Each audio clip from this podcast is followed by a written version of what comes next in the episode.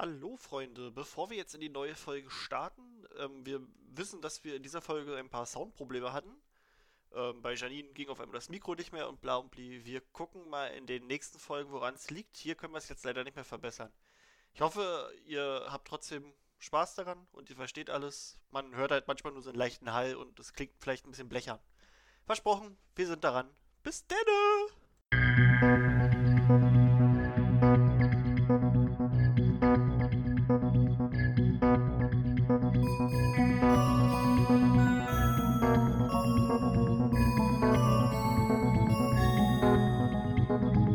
Willkommen zur neuen Folge von Mysteriumsabteilung. Heute sprechen wir über unser Lieblingskapitel und über Geister.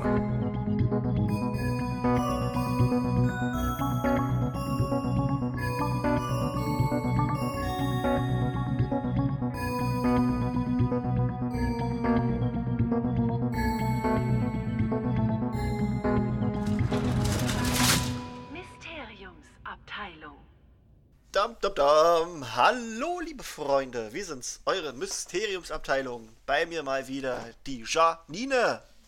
Hallo! Yeah! Und der coole Phil. also Phil. Hallo. Wollten wir nicht eigentlich machen äh, Christian, Flip und. Achso, äh, Christian, Flip Jeanette? und, und, und äh, Jeanette. Oder Jana, ist auch gut. Jana? Okay, Jana. Weiß ich nicht, fand ich auch schön. Jana. Wer hat denn Jana gesagt? Keiner, finde ich aber auch schön. Aber egal.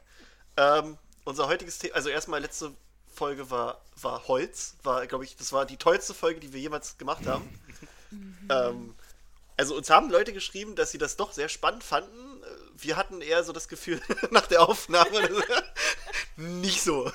Aber ist egal, so muss das auch sein. Ähm, ihr habt uns auch da geschrieben, dass es vom Sound her ein bisschen leise war. Das lag daran, wir versuchen halt hier immer auf euch einzugehen. Und mir wurde halt immer gesagt, dass mein Mikro hier immer ein bisschen übersteuert. Deswegen habe ich versucht, mich mal ein bisschen leiser zu machen. Ich hoffe mal, jetzt ist es wieder so wie früher. Ich weiß nicht, äh, ihr beide hört mich, denke ich mal, gut. Ja. Ja. Ja. Hattest du nicht auch gesagt, dass das ganz doll damit zu tun hat, über welche Plattform man das hört? Ja, das kann halt auch sein. Also, nein, also ich, ich habe mich auch, also ich habe schon reingehört, ich war schon leiser als sonst. Aber es ist halt doch schon so, dass ähm, es ja auch darauf an, ankommt, über was du hörst. Also über, also was für ein, äh, also ob du jetzt mit Kopfhörern hörst oder mit Lautsprecher und wo du das hörst. Also ob du gerade unterwegs bist oder nicht, das ist ja auch immer noch, ne? Aber was erzähle ich euch da? Ihr seid ja klug. also wenn Also Störgeräusche ich habe sind. auch das Gefühl, dass äh, in meiner Castbox-App das manchmal ein bisschen leiser ist. Generell, einfach durch die App oder so. Mhm. Aber wer weiß, ich kenne mich da auch nicht aus. Naja, gucken wir mal. Heutiges Thema haben wir gesagt, wir wollten unsere Lieblingskapitel nehmen und dann noch ein bisschen über Geister quatschen. Ähm, ich bin ja so, dass ich mich sonst immer übereifrig vorbereite. Äh, muss ich gestehen, habe ich jetzt zum Thema Geister nicht. Oh, na toll. Also ich habe jetzt, ich habe keinen Schimmer. also ich dachte, wir können dir heute wieder zwei Stunden zuhören. das tut ja, Chris Krischi redet zwei Stunden über Leichen. Oh nee, das ist ja noch schlimmer. Ob es auch den Hartriegelgeist gibt, ich weiß es ja nicht. Guti. Äh, womit Zum Glück, haben, Ja. zum Glück haben wir uns Ja, ganz schon- gut vorbereitet. ja. Oder? Ich weiß nicht, ich hoffe, ihr habt euch vorbereitet. Geht schon. Geht schon? Also ich, ich, Ich, ich, fühle mich gut. ich weiß ja nicht, was die Leute wo, wo ich sage, dass ich weiß. Oh, du warst gerade ganz kurz weg, Phil. Mach, mach sowas Ja, nicht. Mach sowas nicht. Da habe ich. Angst, Alter. Da habe ich Angst. Da habe bin ich, noch hier. da hab ich Angst. Ich habe nur kurz meine Geisterfreunde. ja, ich habe Verlustängste, ey. Du hast gerade gesagt, was die Leute erwarten, oder was? Phil? Na, ich. Das, die Frage ist ja, was die Leute glauben. Ich kann ja was erzählen, wo ich sage, dass. Achso, du musst es einfach nur so verpacken, als wenn es ein Fakt Ja. wäre. Und dann sagst du, ja, hier, das steht irgendwo bei Pottermore. Guck mal. Also ich glaube, dass sie die ganze Zeit mit dem Handy am Mitgucken sind, Pottermore äh, durchwühlen und gucken, ob wir irgendwas Falsches sagen. Das mache ich jetzt einfach mal. Ich gebe mal hier Geister, Harry Potter. So. Geil, kommt gleich so ein Wiki. Nee, bloß nicht. Ja, genau, das habe ich auch gemacht und dann bin ich woanders hin. naja. Nee, hier Hogwarts Wollen wir mit Ghost. dem Lieblingskapitel anfangen oder mit den Geistern? Wäre ganz cool. Ich glaube, Lieblingskapitel, oder? Okay. Wollen wir nicht erst mit dem Langweiligen anfangen? Hey, Geister sind nicht langweilig. Naja. Meh, meh. Das müssen wir jetzt mal erörtern. Okay, dann machen wir einfach alles ganz durcheinander ohne Konzept. Erst so ein Wir machen also, wir machen so ein paar Geist Geister, dann kommt ein Lieblingskapitel und dann. Ja. Na dann, ich weiß, Janine, ich weiß doch schon, dass dein Lieblingskapitel die Totentop, wie heißt die Totentagsfeier ist. Oh, das ist echt das Schlimmste, oder? Das Ja, ein eins, langweiliges Kapitel. eins der schlimmsten. Aber, Aber da fährt man eins, sehr viel. Das war jetzt Ja, strange. das Es ist auch irgendwie sehr aufschlussreich. Naja, egal. Okay, fangen wir mit den Lieblingskapiteln an. Wer will zuerst? Ene, mene, mu. Macht ihr mal, ich gucke hier gerade noch was. Okay, Phil. Ähm, was? Okay. Ähm, ja, da muss ich mal meine Not- Notizen öffnen. Ich habe das nämlich heute auch nochmal gelesen. Ähm, mein Lieblingskapitel ist aus dem sechsten Buch Sectum Sempra. ah. Erzähl uns mal, was da passiert, noch mal kurz Ähm, das mache das mach ich gleich. Das habe ich mir auch extra nochmal aufgeschrieben. Oh. Aber es, äh, ich möchte erstmal ganz kurz erklären, warum das so ist. Ähm, bei mir ist es schon sehr lange so, dass ich so bei Serien und ähm, bei, bei Büchern auch ähm, mir so diese, diese Liebschaften, sag ich mal, immer ganz wichtig sind. Ich würde mich jetzt nicht als überromantisch bezeichnen, aber wenn sowas im Buch passiert und der Held dann auch quasi die Person kriegt, die er verdient hat, in meinen Augen, dann äh, ist es für mich immer so ein besonderes äh, Erlebnis. Und das passiert nämlich auch in diesem Kapitel. Ähm, und zwar ist es das Kapitel im sechsten Buch, nachdem Harry die Erinnerung von Slughorn über die Horcruxe erhalten hat. Und ähm, am Anfang des Kapitels, da geht es dann so ein bisschen, da erzählen die äh, da, was er, was er so gemacht hat in dem Kapitel davor. Das erfährt man natürlich, also das liest man jetzt nicht nochmal, aber es erzählt der Ron und Hermine. Und da sieht man dann auch, dass sich genau an dem Abend, wo er nämlich Felix Felicis getrunken hat, sich zufällig auch Ron und Lavender getrennt haben. Was ich sehr gut finde, weil die überhaupt nicht zueinander passen. Und äh, außerdem Ginny und Dean, die haben sich auch an dem Abend getrennt, was ich auch auf das Felix Felicis zurückführen würde. Ähm, dazu kommt noch, dass äh, Katie Bell wieder aus dem San Mungo zurück ist, die ja am so am Anfang des Buches von diesem äh, Amulett verletzt wurde. Ja. Und äh, in dem Kapitel kommt es eben auch vor, dass Harry zum ersten Mal oder zum, ich glaube zum letzten Mal sogar, zum einzigen Mal den Sectum Sempra Zauber benutzt bei Malfoy, der im, in irgendeiner Toilette mit, äh, mit der maulenden Mörder, Myrte redet und da rumheult, dass er äh, die seine Aufgabe nicht schafft, die ihm gestellt wurde. Ähm, dazu ist noch interessant, dass ähm, äh, Harry in den Raum der Wünsche geht und zum ersten Mal das Diadem von Ravenclaw sieht, ohne zu wissen, dass es das ist. Ähm, und durch diese Attacke bekommt er von Snape Nachsitzen und kann dann an der Quidditch, an dem Quidditch-Spiel, dem letzten Quidditch-Spiel nicht mitspielen. Was sehr wichtig ist, weil das das Finale ist, glaube ich, von, von, der, von, von dem Jahr. Und Gryffindor da irgendwie mit 300 Punkten Vorsprung gewinnen muss, um den, äh, um den Quidditch-Pokal zu bekommen. Harry bekommt das durch dieses Nachsitzen nicht mit. Da ist auch nochmal interessant, dass er da quasi diese Karteikarten durchgehen muss, wo er sieht, was für Untaten seine, sei, äh, sein Vater und Sirius und äh, Lupin und die Ratte da, Peter, Peter. Die Ratte. Genau. da. die Ratte, äh, was die da getan haben. Und dann geht er in den Gemeinschaftsraum und ähm, denkt sich schon so, ja, okay, er, er weiß nicht, ob es jetzt, ob die jetzt gewonnen haben und dann kommt er da zu so einer riesigen Feier und da passiert es eben, dass er zum ersten Mal mit, äh, also dass er Ginny küsst. Und das ist und das ist so, ähm, also ich habe da schon das ganze sechste Buch immer drauf hingefiebert und ich äh, weiß nicht, das ist mir von allen Büchern so mit äh, am meisten im Gedächtnis geblieben.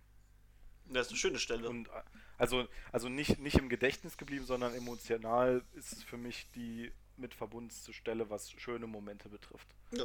Es gibt dann noch äh, sehr schlechte Momente, die aber in anderen Kapiteln sind, aber ich habe jetzt erstmal das Kapitel genommen, wo wirklich die schönste emotionale Erinnerung für mich dahinter steckt.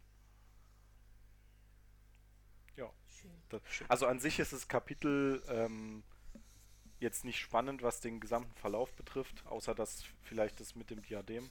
Das ist das Zwischenmenschliche Ähm, quasi. Genau, richtig. Mhm.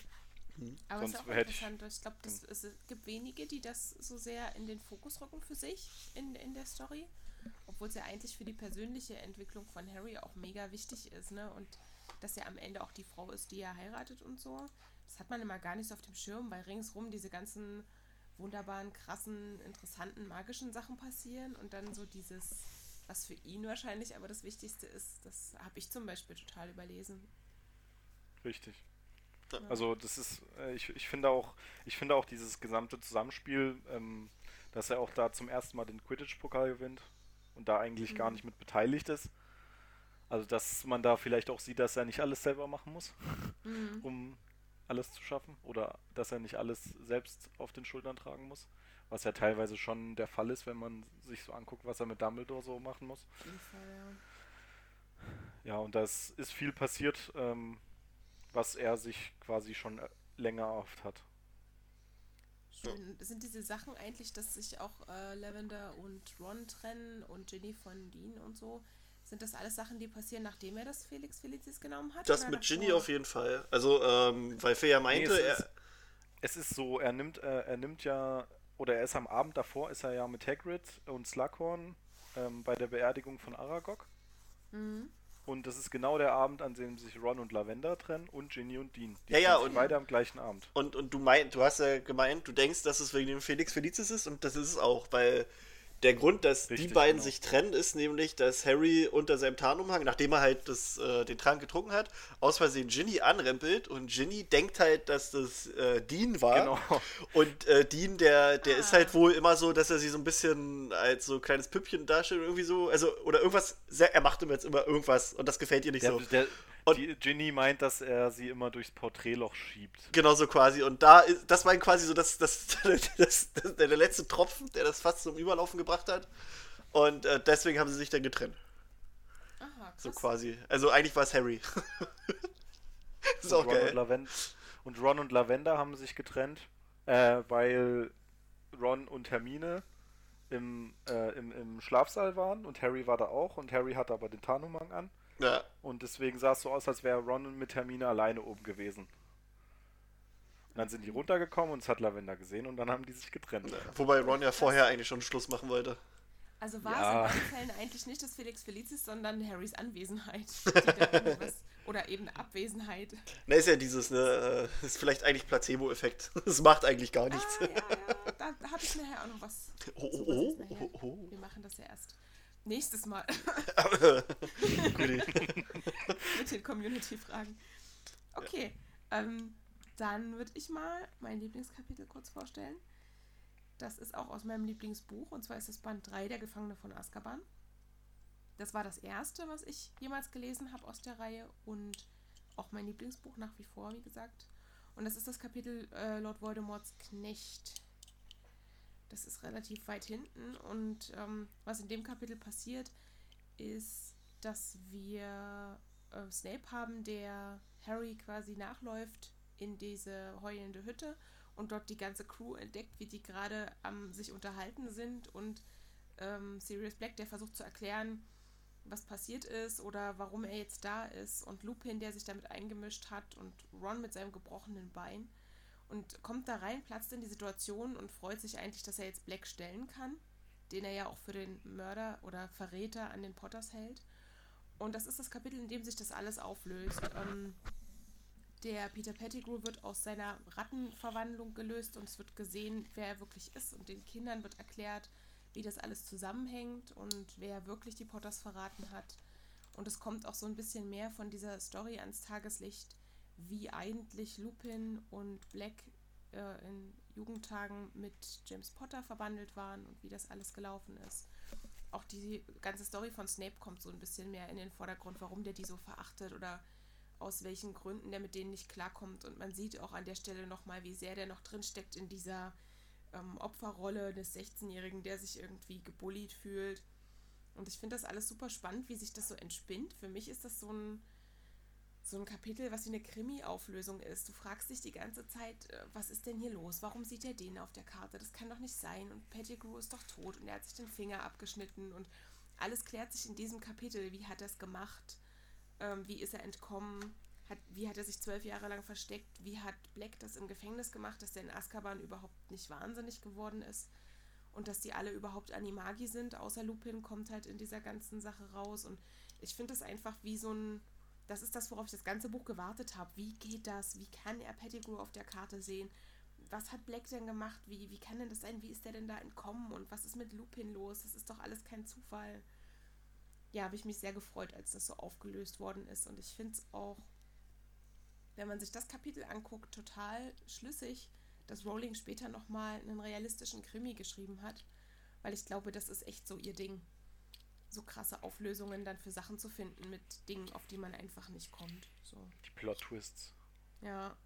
Auch so mit, mit Dingen, die nicht zu abgefahren sind die in diese Welt passen und die du ihr trotzdem noch abkaufst. Ich meine, es gibt auch Fantasy, wo du manchmal dann sagst, und das passiert ihr halt auch zwei, dreimal, wo du den Kopf schüttelst und sagst, ach ja, jetzt zaubert sie irgendwie den Gegenstand aus der Tasche. Hm, na gut, okay. Aber da ist alles wirklich so schlüssig, für mich zumindest. Und diese ganze Animagi-Sache, ich finde das so großartig. Ja, absolutes Lieblingskapitel. Mhm. Ja, groovy.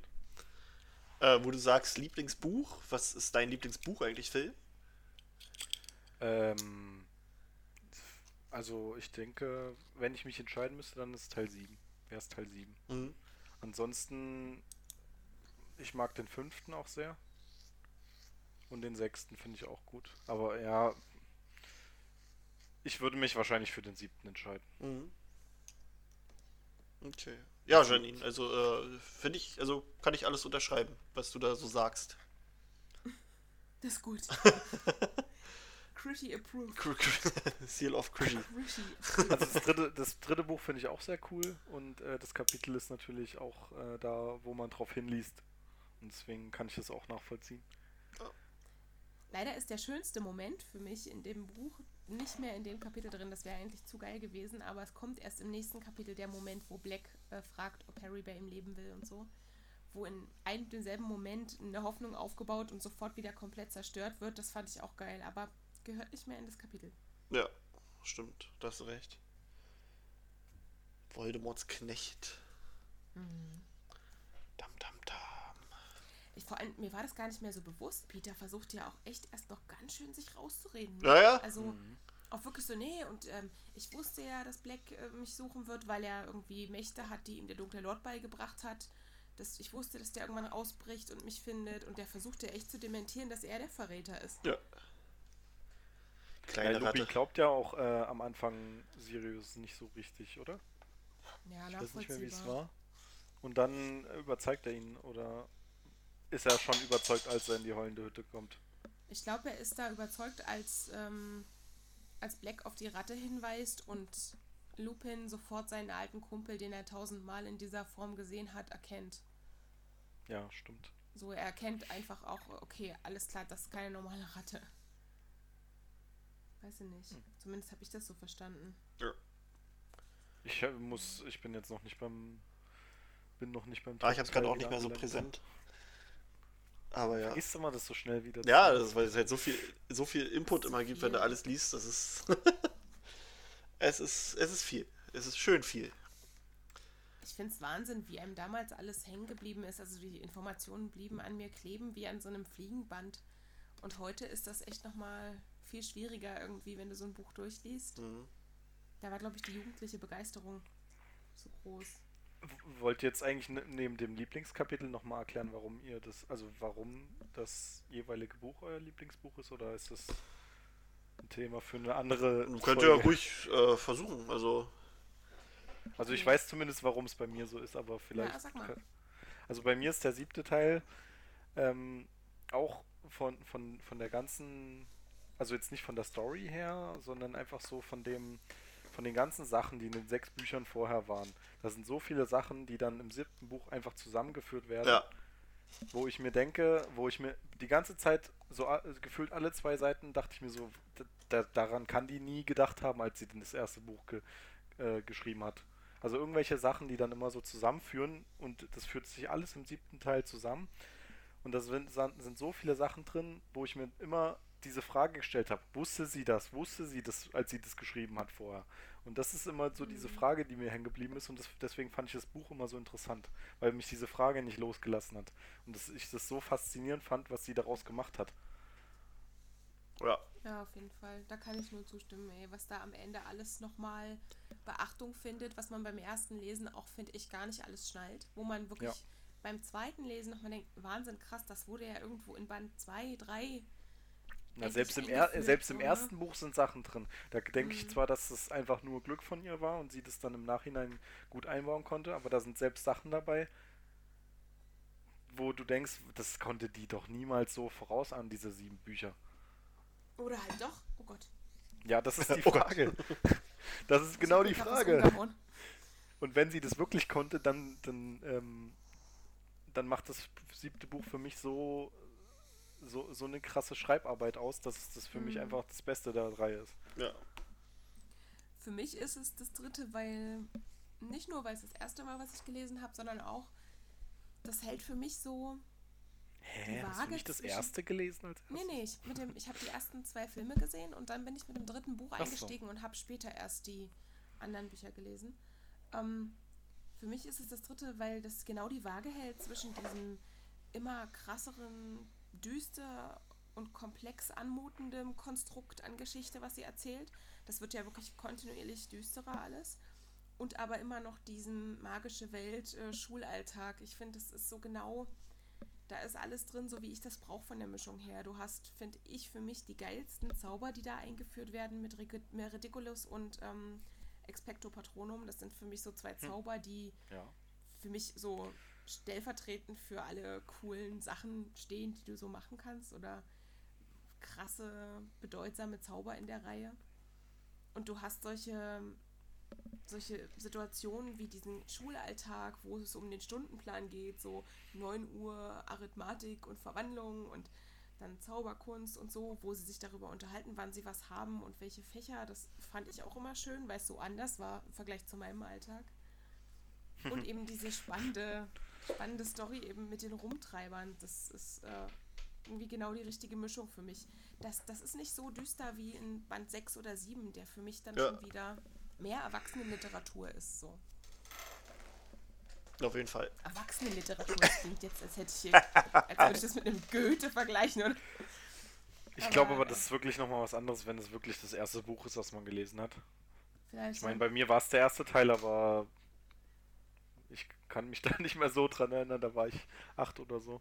Oh Gott. Oder neun, ich weiß es nicht. Da habe ich gerade angefangen zu lesen sind auch die ganze Rumtreiber-Story ist so faszinierend, ey, was die alles hingekriegt haben in ihrem jungen Alter, diese Karte, die Animagi-Sache, also alles, was die so auf die Reihe bekommen haben in einem Alter, wo Harry jetzt noch nicht so viel Krasses kann, dann, also im Vergleich. Ich finde das ganz spannend. Die Zeit muss schon cool gewesen sein, so mit den. Ja, finde ich eine coole. Wenn man mit denen rumgehangen hat, dann war das bestimmt cool. Ja, wenn du Snape warst, war es nicht so cool. Egal. Meinst du? Wahrscheinlich waren die Best Friends und verschleiern das nur, um Voldemort zu täuschen. Klar. Spannung. So, Gibt es eigentlich auch so ein, so ein äh, Severus Snape James Potter Pairing? Oh, können wir das bitte lassen? Sorry. Ja, und der Sohn ist Harry. Oh Gott. Oh nein. Das ist auch so eine Theorie. Egal. So, Krischi, bist du mit deinem äh, oh. Kapitel am Start? Bin ich am Start. Äh, am Stissel. What? Also, ähm, mein Lieblingskapitel ist ähm, ziemlich weit am Ende. Also so wirklich ziemlich, ziemlich weit am Ende. Ist aus äh, die Heiligtümer Jahre des... später. Fast. es ist aus äh, dem Heiligtümer des Todes. Es ist äh, der Fehler im Plan. Das ah, ist der quasi das, also wenn wir jetzt sagen, dass 19 Jahre später der Epilog ist, dann ist der Fehler im Plan der letzte, das letzte Kapitel quasi. Hm. Also ähm, quasi, das ist Voldemort hat äh, Harry den Todesfluch entgegengeschleudert und Harry hatte im Limbo da mit Dumbledore seinen sein sein Meet and Greet. und ja, Sein und dann genau und, und er ähm, sa sagt ihm halt, dass er zurückgehen kann und er geht halt zurück und da wacht er dann wieder auf, kriegt halt erstmal mit, dass irgendwie alles nicht so ist, wie er sich das vorgestellt hat. Also erstmal ihm tut halt alles weh durch den Todesfluch, was ich auch interessant finde. So, weil man denkt halt nur, man ist ja einfach nur tot, aber er hat halt schon ordentlich Schmerzen. Ähm, und er erwartet halt eigentlich, dass die Todesser halt übelst ausrasten und sich freuen, aber ist nicht, weil Voldemort selbst von diesem Todesfluch auch hingeworfen wurde und der muss sich auch erstmal hochrappeln und ähm, ist natürlich nicht ganz so erfreut darüber, rastet aus. Ähm, er schickt halt Narzissa Fe äh, Malfoy ähm, aus, damit sie checkt, ob Harry noch lebt. Die sagt dann halt, nee, er ist tot, damit sie halt ins Schloss kann, um Draco, ähm, ne, um Draco zu suchen, was Harry auch sofort erkennt.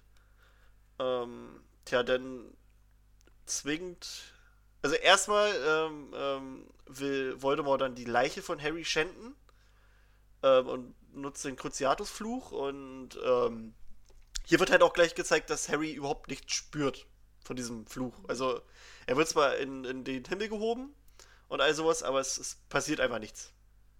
Der Schmerz bleibt aus.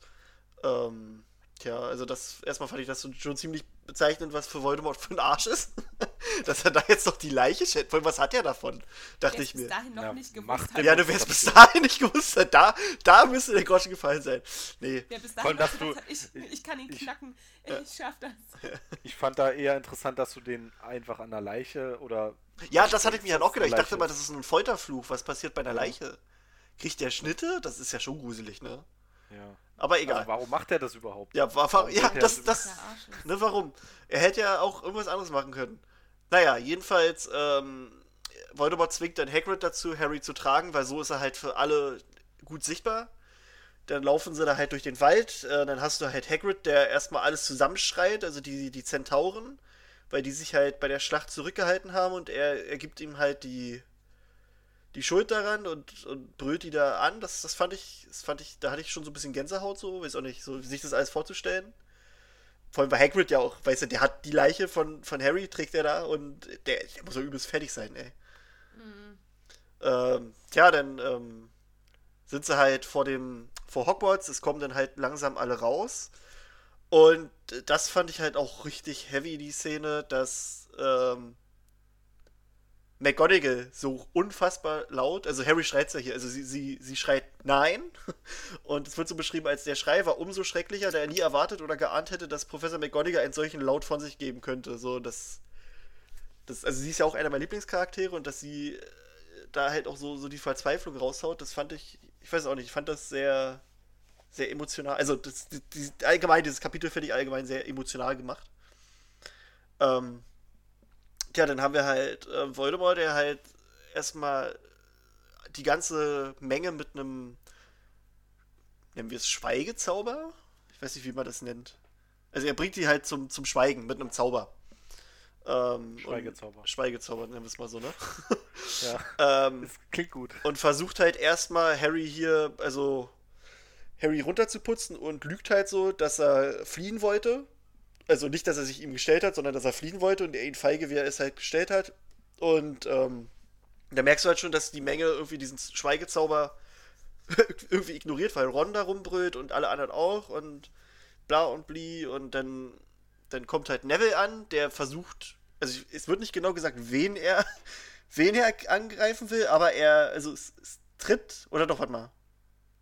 Nee, na gut, also wahrscheinlich wird, also Neville geht nach vorne und versucht wahrscheinlich Voldemort anzugreifen. Hier wird halt nicht beschrieben, wen er genau angreift, aber so.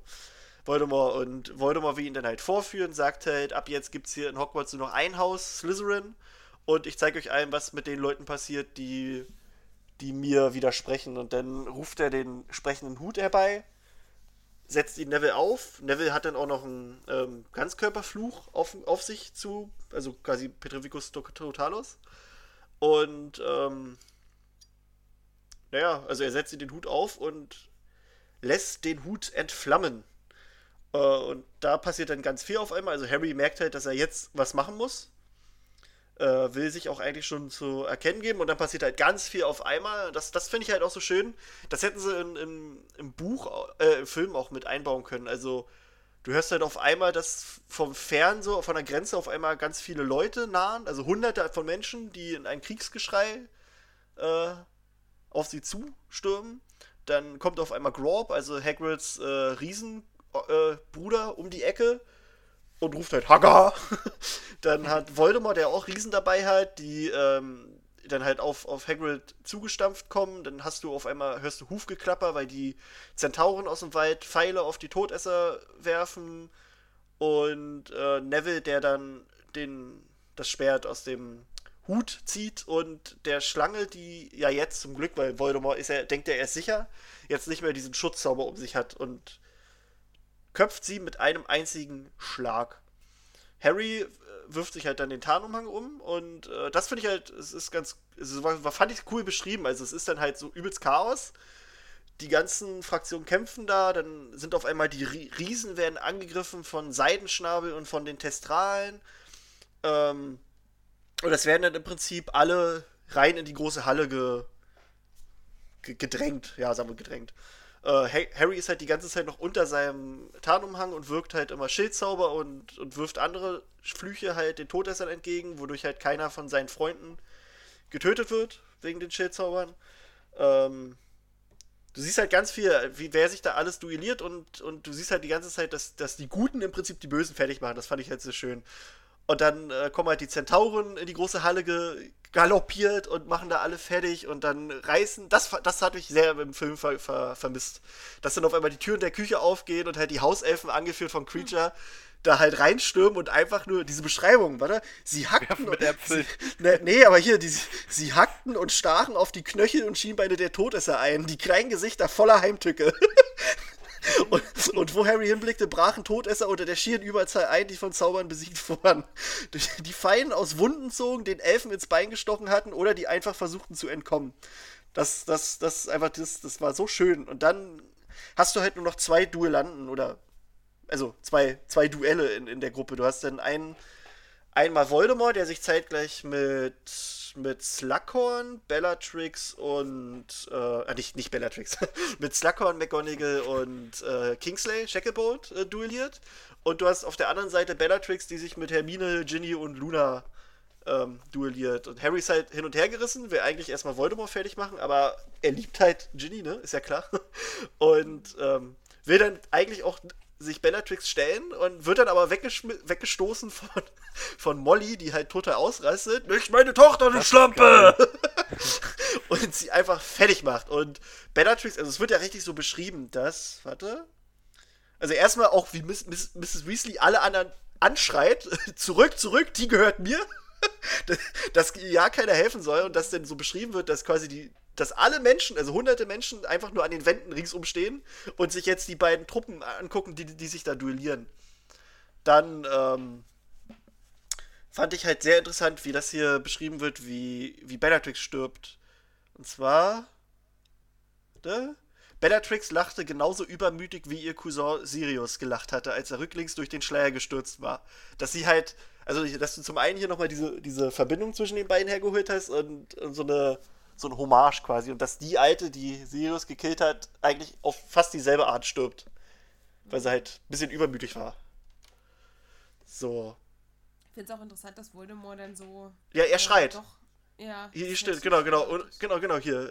Äh, Genau, genau. Kippte sich vornüber, die Zuschauermenge brüllte und Voldemort schrie. Das fand ich halt auch echt interessant. Was halt auch diese Theorie stützt, dass Rowling sich das mit Curse schon so ein bisschen vielleicht offen gelassen hat damals. Aber mhm. es ist ja. ähm, ja, dann sieht er halt zeitgleich, wie McGonagall, Kingsley und Slughorn nach hinten geschleudert werden. Äh, und was aber auch be bezeichnet ist, dass keiner in dieser Zeit stirbt. So wie es aussieht. Also von den Guten. Von den mhm. Verteidigern Hogwarts. Nennen wir sie Verteidiger, ja? Gute ist immer so ein komisches Wort. Und hier. Wo stirbt Bellatrix nochmal? Äh, sie wird von einem Fluch, es wird nicht gesagt welcher. Mollys Fluch rauschte unter Bellatrix ausgestreckten Armen hindurch und traf sie mitten auf die Brust, direkt über dem Herzen. Und dann ist sie einfach tot. Also das, was im Film passiert, das ist nicht im Buch so. Ich weiß nicht mal, was Hier, im Film Na, im, im, im, im Film wird sie quasi wie erstarrt und dann äh, macht Molly so wie so einen Explosionszauber, dass sie quasi in ganz viele kleine, also dass sie zerbricht. So, weißt du? Und sie nennt sie eine Schlampe. Ja, na, na genau, also das, was ja auch hier ist im Buch. Nicht meine Tochter, du Schlampe. Ja, ja, ja? Ach, ich dachte, das haben die für den Film. Äh, nee, nee, nee, das ist. das total überlesen. Molly mag ich auch sehr. Ja, und dann äh, kommt so der große Showdown. Also dann gibt sich Harry endlich zu erkennen, weil Voldemort halt äh, Rache nehmen will an Molly und und ihr halt den Todesfluch entgegenwerfen will und, und Harry wirft halt Protego. Äh, und, und Voldemort weiß, das finde ich auch erstmal gut, Voldemort weiß erstmal gar nicht, wer das war, weil Harry ja immer noch unter dem den Tarnumhang ist, bis er dann endlich den sich äh, runterreißt und dann geht halt erstmal der, der Showdown richtig los. Ähm, und das habe ich wirklich sehr vermisst im, im, im Film. Da hast du eigentlich keine Erklärung im Film. Und hier hast du ja jetzt, dass Harry im Prinzip Voldemort, er wischt ihm richtig ins Gesicht, warum Voldemort scheiße ist und warum er, er quasi jetzt hier nicht gewinnen wird. So. Also er, er weiß das und Voldemort denkt, also er, am Anfang ist er so total sicher, dass er jetzt hier der geile Ficker ist und, und er kriegt aber von Harry, du merkst quasi Stück für Stück, wie, wie Voldemort selbst, äh, Selbstbewusstsein so ein bisschen, bisschen wankt. Er ist am Anfang total selbstsicher und dann immer mal wieder, oh, oh, oh. Und das finde ich halt so schön, auch wie Voldemort halt auch die ganze Zeit immer Lügen verbreitet. Er, er, er sagt ja auch selbst, dass er Dumbledore getötet hat quasi, dass er für den Tod verantwortlich ist. Was er sich ja nun wirklich nicht ankreiden kann. Also selbst wenn, ja. selbst wenn, wenn Snape jetzt nicht äh, Dumbledores Mann gewesen wäre, dann wäre Snape derjenige gewesen und nicht Voldemort. Aber er. Der macht sich halt echt größer als äh, er ist. Und ja, ne? auch dieses Harry wäre feige geflogen. Genau sowas. Und so, so eine Leute kann ich halt überhaupt nicht leiden. So. Also ich, ich, ich habe einen sehr ausgeprägten Gerechtigkeitssinn. Und deswegen mag ich halt einfach, ich mag Voldemort und die Todesser hasse ich wie die Pest. Deswegen, ich kann auch die, die ganzen, ich kann diese, die, aber auch, es gibt ja richtig Fans davon, davon in der Community. Es total okay, wenn er ehrlich wäre und sagen würde. Ja, dann kann er einfach sagen. dann wäre er ja echt ganz in Ordnung. Ne? Aber nee, ich kann die halt alle nicht. er nee. muss auch noch Ja, lügen. ja, ja. Nee, und dann erklärt er ihm das halt alles so Zufall. Und das ist halt so eine Sache, die halt äh, mir beim letzten Mal lesen auch erst aufgefallen ist. Harry sagt ja hier, du wirst heute Nacht niemanden mehr töten. Du wirst nicht in der Lage sein, je wieder irgendjemanden von ihnen zu töten. Begreifst du es nicht? Ich war bereit zu sterben, um dich daran zu hindern, diese Men diesen Menschen etwas anzutun. Und das habe ich erst. Das Gleiche. das, das ist dasselbe, was Harrys Mutter bei ihm gemacht hat. Er hat sich genauso geopfert wie Harrys Mutter. Und das ist mir da vor einigen Jahren nicht aufgefallen. Dass Harry halt quasi diesen, ich nenne es mal mütterlichen Schutz über seine Freunde gelegt hat. Oder über alle, eigentlich über alle. Also er, er hat, er hat, er hat auch über sich selbst, deswegen kann der Crucio-Fluch ihm ja nichts anhaben. Also er hat quasi sich so geopfert, damit Voldemort niemanden jemals verletzen kann. Und äh, das finde ich halt, das fand ich eine sehr schöne Sache und das habe ich sehr vermisst in den Filmen. Und ach, es ist einfach diese ganze Szene so. Dann erklärt er ihm halt, dass Snape nicht, nicht sein Mann war, sondern eigentlich Dumbledores Mann, weil er Lily geliebt hat. Und ich weiß noch, wir hatten irgendwann mal überlegt, ob Voldemort wusste, dass, dass Snape Lily geliebt hat. Mhm. Und hier wird es halt erklärt. Ich finde gerade die Szene nicht ganz genau, aber im Prinzip wird, wird äh, erklärt. Ah, warte, ja, hier genau, genau, genau. Äh, genau wie er meine Mutter äh, blablabla, geliebt hat, schon seit sie Kinder war. Du hättest es erkennen müssen, sagt Harry. Er hat dich gebeten, ihr Leben zu verschonen, richtig? Und dann sagt Voldemort nur, er hat sie begehrt, nichts weiter. Also er hat das halt gar nicht so gecheckt, dass das wirklich Liebe war. Er dachte, der wollte Ja, die nur wahrscheinlich, knöpern. weil der Liebe nicht kennt. Ja, genau, na klar. Aber er hat darum gebeten, äh, sie zu verschonen. Das ist auch, äh, da hatten wir auch überlegt, ne? Hat er ihn direkt darauf angesprochen? Ja. Verschonen die? Naja, also er hat ja, er hat, also Snape hat sie auch darauf, hat ihn auch darauf angesprochen, dass er sie rekrutiert. Vielleicht war es ja in demselben, weißt du? Ähm, ja, warte mal, jetzt muss ich gerade selbst noch mal gucken. Ja, halt diese Liebe und dass Voldemort da ausrastet und bla und wie er ihm dann erklärt, dass es mit dem Elderstab eigentlich ein Fehler war. Also er führt Voldemort eigentlich richtig vor. Er sagt ihm immer, na, bevor du jetzt hier deinen letzten Fehler machst, hör mal nochmal zu, bereu nochmal. Und, und da, der kriegt das ja alles überhaupt nicht hin. Wie er auch sagt, Am du wagst ist auch, es. dass er, die, dass er ihn die ganze Zeit Tom nennt. Ja, genau, dass er ihn mit, mit Riddle anspricht. Du wagst es, ja, ich wag es, Tom. so, das finde ich einfach super. So, einfach so diesem, diesem totalen Vollspacko das so ins Gesicht zu reiben, das war so, ach, Genugtuung. und ja, und wie er ihm alles erklärt und dann, äh, wie sie sich dann die Flüche entgegenknallen, auch beim ersten Licht des Tages. Äh, lustiger Fun Fact. Ich habe mal auf einer Seite gelesen, da hat jemand ganz genau ermittelt, um wie viel Uhr Voldemort gestorben ist. weil, weil ja geschrieben wird, dass es quasi beim ersten Licht des Tages passiert ist, dieser Zauber. Und dann hat einer quasi, Tag? und dann hat einer geguckt, an welchem Tag, in welchem Jahr die, die, die Sonne in Schottland aufgegangen ist und konnte dadurch dann genau sagen, alles klar, 5.41 Uhr oder so. Fand ich mega lustig. Ja, ähm, dann rasten halt alle aus, freuen sich, weil Voldemort tot ist. Ähm, und die Leute tragen Voldemorts Leiche aus dem Haus, aus, aus der Halle. Das fand ich auch so ein bisschen komisch beschrieben. Ja, auf jeden Fall, das ist so banal. Sie Ende. brachten Voldemorts Leiche weg und legten sie in eine Kammer neben der Halle. Okay, danke. Ähm, ja, ja, dann hat, äh, dass sie da alle sitzen und sich freuen, dass die Malfoys da auch sitzen und irgendwie nicht so richtig wissen, ob sie jetzt dazugehören oder nicht. Äh, dass Luna dann zu Harry sagt, ach komm, du willst doch hier eigentlich abhauen, ich sorge für eine Ablenkung. Und sie erzählt dann von von was sagt sie? Schlibbriger Summlinger oder so, keine Ahnung. Meinte, die, die sind hier und Harry kann dann halt entkommen. Dann hast du draußen noch Peeves, der rumbrüllt, wir haben sie vermöbelt, Klein Potter, der war's, und Voldy, der modert, wir haben jetzt Spaß. Und, und Ron sagt, da wird einem erst richtig klar, was das für eine große Tragödie war, oder? Und das ist, äh, Rowling meinte mal, das wäre so ihr, ihr liebster, quasi, ihr, ihre liebste Comedy-Line. Also im Englischen ist die noch besser. Ich glaube, da sagt er sowas wie, he really gets the tune of it. Oder irgendwie so, also dass er quasi den Ton richtig, richtig einfängt. ja, dann gehen sie halt in Dumbledores altes Büro.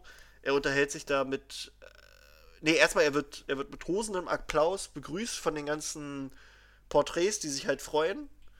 Ähm, dann redet er mit Dumbledore, also mit dem, mit dem ähm, Porträt von Dumbledore. Und es wird halt auch schon wieder hier. Ich finde halt immer die. Ist immer schön. Also hier. Warte mal. Aber Harry hatte nur Augen für den Mann, der in dem größten Porträt direkt hinter dem Stuhl des Schulleiters stand. Tränen liefen hinter der Halbmondbrille in den langen, silbernen Bart hinunter, und der Stolz und die Dankbarkeit, die er ausströmte, war beisam für Harry wie der Gesang des Phönix ich finde halt immer schön, wenn, wenn bei Dumbledore immer dieser Phoenix-Vergleich hergezogen wird. Dass er halt mhm. halt auch für Forks steht. Ja, dann ähm, erklärt er im Prinzip, dass er den Stein der Auferstehung im Wald liegen lassen hat, aber er, er sagt es noch nicht mal so. Also, falls irgendjemand zuhört. Er sagt nur das Ding, das da drin verbogen war. Und dass er das Geschenk von Ignotus, also den Tarnumhang, behalten wird. Und dass er den Elderstab in Dumbledores äh, Grab legen wird und wenn Harry dann irgendwann sterben wird, ohne dass er je besiegt worden wäre, erlischt quasi dieser dieser die Magie. Genau, die Magie. Das wird sein genau, das, genau. Das finde ich im Film halt auch nicht so gut gelöst. Nee, Alter, vor allem er zerbricht den ja einfach und wirft den weg. Da dachte ich mir, what? Ohne seinen eigenen Zauberstab zu, zu reparieren, weil das macht er ja auch. Er nimmt ja seinen alten Zauberstab und repariert den. Hm. Mit Stechpalme und Phönixfeder. Und ja. Und das ist dann im Prinzip. Ah, genau, genau. Genau, das, so endet es dann. Also, dass sie dann noch zum Gryffindor, Gryffindor-Turm gehen, dass er hofft, dass Creature ihm vielleicht ein Sandwich hochbringen kann und dass er für sein Leben genug Ärger hatte. Das ist so. Ja, nee, also ich finde das Ganze, dieses Kapitel finde ich einfach so, so toll, weil es halt alles zusammenführt, dass es nochmal so, so erklärt, so ein bisschen alles. Und halt, es ist halt das große Finale. So, es, es ist halt. Mhm. Deswegen. Und wenn ich jetzt überlegen müsste, was mein Lieblingsbuch wäre, ich glaube, ich würde tatsächlich äh, der Halbblutprinz nehmen, weil er halt ziemlich viel so offenbart. Also er, er, er löst jetzt nicht alle, alle Rätsel auf und er bringt auch neue Rätsel, aber er bringt viele Antworten mit sich und auch diese Horcruxe und vor allem Voldemorts Hintergrundgeschichte und all sowas, das fand ich mega spannend. Und viel Dumbledore. Ja, und viel Dumbledore natürlich. Also das, das, Obwohl, das, dann müsste eigentlich der zweite dein Lieblingsbuch sein. Ah, naja, ja. Schön mit Loki. Mit Loki, Alter. Ja, ja. Nee, ja, na klar, und weil du halt am Ende, also du hast halt im fünften Buch nicht so viel Dumbledore, was er, also was er auch erklärt, warum er Harry gemieden hat, und dafür hast du ja mehr Dumbledore im sechsten Buch. Das, ja. Also wahrscheinlich das sechste Buch, aber auch aus denselben Gründen, wie Filse gesagt hat, das siebte Buch. Ist auch ich mag die eigentlich alle. Also ja, klar, wir mögen die alle, aber so, das sind somit die, die tollsten, glaube ich. Ja. Anmerkungen, Gedanken? Ich finde, da werfen sich so wahnsinnig viele Fragen auf bei diesem letzten Kapitel. Also für mich solche Sachen wie, warum, warum vertraut der dunkle Lord Narzissa zu gucken, ob der tot ist oder nicht? Warum, ja, weil der überheblich ist. Ja, und vielleicht, aber also nur vielleicht. Selber, äh, ja, aber vielleicht, also guck mal, er wurde ja auch gerade quasi niedergeworfen. Vielleicht äh, auch einfach so, also jetzt mach hier so, also dass er auch nicht wirklich groß nachgedacht hat drüber. Ich glaube, das ist einfach Überheblichkeit und wieder seine Demonstra äh, Machtdemonstration, dass er sich zu schade ist, das selber noch zu gucken. Also ich, warte, ich guck mal gleich nochmal auf die Stelle, aber es wird, glaube ich, auch so beschrieben, dass er sie foltern wollte oder so, oder. Warte. Warte, warte, ich hab's gleich. Es wird. Ich bin der Meinung, es wird sowas gesagt wie du, guck, ob er lebt. Und dann. Ah, hier, genau. Du, sagte Voldemort, und ein lauter Knall und ein kurzer, spitzer Schmerzensschrei waren zu hören. Untersuch ihn, sag mir, ob er tot ist. Also, weil er wahrscheinlich denkt, er hat ihr jetzt hier. quasi, er hat sie unterworfen, sie muss das jetzt sagen. Also, sie muss ihm gehorchen. Er, er kennt das ja alles nicht. Also, er, ne? Er, er denkt, er ist der krasse Typ, der jetzt hier Harry gekillt hat. Übermütig, der gute Tom. Übermut. Noch mehr Fragen Kann schon dazu? gut sein, ja. die sich Ja, total viele. Also warum die Zentauren halt so erst am Ende gegen ihre, gegen ihr Naturell quasi, ähm, naja, also wie sagt man das am besten, entgegen ihres Naturells handeln und sich dann doch gegen die Todesser auflehnen. Ja. Warum nicht eher? Aber genau, warum gerade da? Ich meine, das ist nichts, was man erklären kann mit Logik oder so. Hagrid war's. einfach So, so Fragen, die sich auftun, warum bestimmte Personen in bestimmten Situationen dann so handeln, wo ich es irgendwie krass finde, dass sich das dann alles so fügt. Die haben sich das, was Hagrid gesagt hat, zu Herzen genommen. der, ist, der ist durchgedrungen, endlich. Oder auch, warum halt äh, Harrys Opfer viele Leute wohl dann geschützt hat, aber Lupin und Tonks zum Beispiel nicht. Weil das ja danach doch erst war. Ach, das Ja. ist vorher passiert, ja, okay. Und das mit den Zentauren ist wahrscheinlich, dass sie das erst äh, für sich wahrgenommen haben, als sie dachten, dass Harry wirklich tot ist. Mhm. Und davor Mhm. waren die halt noch so in ihrem Ego-Getue. Ich nenne es jetzt mal so. Na, wahrscheinlich haben sie vorher die gedacht, die Menschen, so- die sollen das unter sich klären. Das ist, geht Richtig. uns nichts an. Und dann dachten die Scheiße jetzt zu spät, aber jetzt müssen wir doch noch was machen. Hm. Ja, es sind halt alles nur so Fragen, die, die sich halt stellen, was ja. so die Entscheidungen Und- und, Charaktere ja. angeht. Nix Logikfehler oder irgendwas. Und äh, das macht halt diesem äh, quasi, dass Voldemort ihn töten muss. Das macht es für mich auch nochmal so, so, also das, das wird dadurch quasi nochmal so erklärt. Also dieses, vorher wusste ich nie, warum muss, muss Harry Voldemort töten, beziehungsweise warum muss Voldemort Harry töten. Und äh, das ist ja so, wenn irgendein Todesser Harry getötet hätte und er, also dann, dann wäre dieser Schutz gar nicht vorhanden gewesen. Weißt du? Wenn er irgendwie so durch Zufall von irgendeinem Fluch oder so getroffen wäre. Aber er, er opfert sich ja bereitwillig dafür und dadurch kommt dieser Schutz erst zustande. Und das, also das gehört halt auch zu Dumbledores Masterplan. Das finde ich halt alles krass. So. Ich finde halt aber auch nochmal interessant, wie dieses Kapitel überschrieben ist mit der, der Fehler im Plan. Ja, Also ja. am Ende haben ja weder Dumbledore noch Voldemort ähm, damit gerechnet oder das im Blick gehabt, dass Draco der Na genau, genau. Des genau. Elderstabs wird. Ne? Also eigentlich waren beide Pläne, also von beiden, von dem guten Mastermind und von dem bösen. Mastermind am Ende fehlerhaft. Aber gut, ne? Es ist, am Ende kam es ja aufs selbe raus. So. Also. Hm. Aber ja, der Fehler im Plan. Ist auch schön. Also ich, ich mag den, Ja. das ist an sich ein schöner Titel. Dachte ich auch erst, als ich es gelesen habe, oh, oh, was passiert da jetzt? Stirbt Harry jetzt nochmal? Ja. Das wär's. Aber ja. Ich habe da auch nochmal in, einer- in so einer Zusammenfassung oder so einer Interpretation gelesen. Das fand ich auch ganz interessant, weil wir ja mal drüber geredet hatten, ob Dumbledore wirklich immer alles geblickt hat und alles so bis aufs Kleinste durchplanen konnte oder ob er oft einfach nur auf Dinge gehofft hat.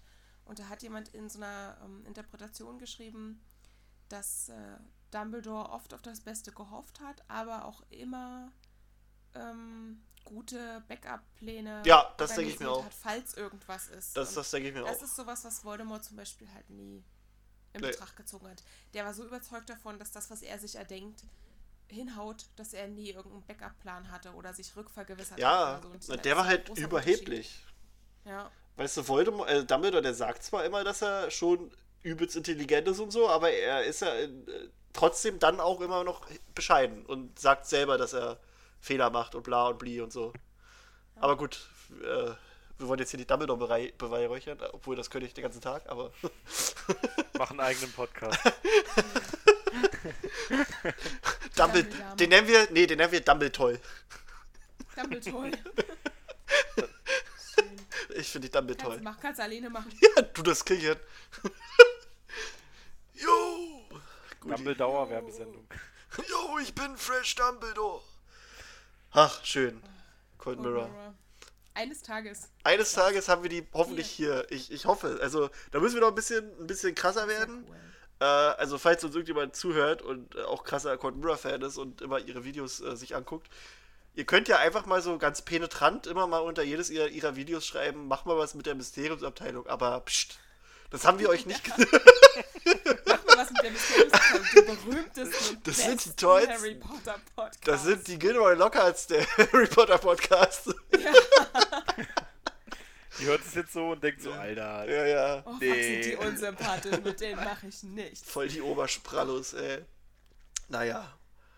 Kann ich sagen. Nee, aber so viel zu den Lieblingskapiteln. Schön. Da finde ich alles schöne Kapitel. Und ähm, ich finde vor allem das, das letzte vor dem vor dem ähm, Prolog. Ach, Prolog, Epilog, ja. Ähm, das ist so. Das ist nochmal so bedeutungsträchtig irgendwie so. Ja. Also weiß ich nicht, das ist so ein richtig episches Kapitel. Ja, ja, ja. Es ist. Witzig, wie unterschiedlich unsere Wahl ausgefallen ist. Ne? Der eine hat halt wirklich die gefühlvollen, wichtigen Momente für den Protagonisten rausgesucht, der andere so den krassen, epischen Abschluss und ich habe halt so diese, diese Mitte und diese schöne Ja, so alles schön. Kinderbuch. Äh, ja, Ich habe mal meine Freundin gefragt äh, und sie, also sie konnte jetzt nicht so wirklich erklären, warum, aber als erstes kam mir so, so in, im Gedanken so das mit den sieben Potters. Das fand sie toll, irgendwie, das Kapitel. Nee, das stimmt Hedwig, das ist scheiße. Ja. Oder ähm, auch, wo sie quasi das erste Mal nach Hogsmeade gehen. Das fand sie auch ganz schön. Das ist Ich cool. habe ich hab neulich so eine, so eine lustige Theorie gehört, weil du gerade sagst, da stirbt Hedwig. Hedwig war eigentlich Lily Potter. Oh nee. Ich frage mich immer, wie kommen die Leute auf sowas? Leute, wie kommt ihr auf sowas? Da zu, wäre viel, die zu viel ganze, Butterbier. die ganze Geschichte wäre absolut nicht möglich, denn dieser ganze Ja. Zauber, dieser Schutz, der auf Harry liegt, hätte nie existiert. Die ganze Geschichte wäre null wert, wenn die sich wirklich hätte in eine Eule verwandeln und flüchten können. Und ihr Kind zurücklässt und Ja. denkt, okay, Molly, mach mal. Ich hau ab. Und dann, dann zufällig holt die Hagrid natürlich bei dem Eulenshop. Alles genau. abgesprochen. Ja. Ja. Tja. Man Ich sieht ja nicht, wie der die kauft. Das stimmt. Oder man, man liest es nicht. Aber also was mir auch aufgefallen ist, egal worum es geht, du hast, also wenn irgendjemand so eine Theorie teilt, hast du immer Leute, die dann sagen, ja doch, das klingt plausibel. Und dann denkst du dir, denkst dir einfach mal, habt ihr mal kurz drüber nachgedacht, was ist da plausibel? Das hast Also du ich eigentlich bei jedem Shit. Draco als, als Werwolf, Snape als Vampir, Dumbledore ist Ron. Das ist ja plausibel. äh, Hermine und Dumbledore haben eine Beziehung und all so ein Scheiß. Ja, doch, das ist plausibel. oh, nee. Dumbledores Tochter. Ja. Ja, Oh, stell dir das mal vor. Stell dir das mal vor. Es kommt am Ende raus. Dumbledore hat doch noch, also er ist nicht schwul, sondern bisexuell und hat, hat irgendwann mal McGonagall oder so geknöpert. Und dann kommt da ein Kind raus.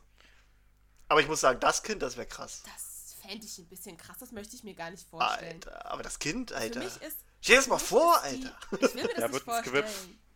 Die Beziehung zwischen Dumbledore und Grindelwald ist für mich irgendwie so zentral für die ganze Figur und ich glaube, der hat danach nie wieder jemanden an sich rangelassen in seinem Leben. Das ist, finde ich, ganz wichtig. Weil das Hm. Tja. für den so einschneidend war und so Ja, eine ja. krasse, Na ein krasser herber Schlag. Da war das davor, meine Güte. Ja, er hat sie. Oh Gott, Ja. wie alt war die da? Ja, wie hat, Noch, noch, noch nicht äh, geborener. Oh Mann, ey, das ist total creepy alles. Jetzt geht das schon wieder in so eine Richtung. okay, das tut mir leid.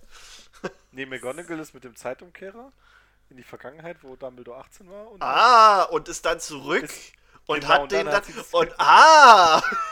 und Und das Kind, Alimenten das. Kind, das Kind ist Harry! Ah! Deswegen Ja! haben die es auch im Ligusterweg hingelegt. Oh Gott, Und das Hagrid, war die, Nein. das, und Hagrid ist die Hebamme gewesen. Oh, lass mal.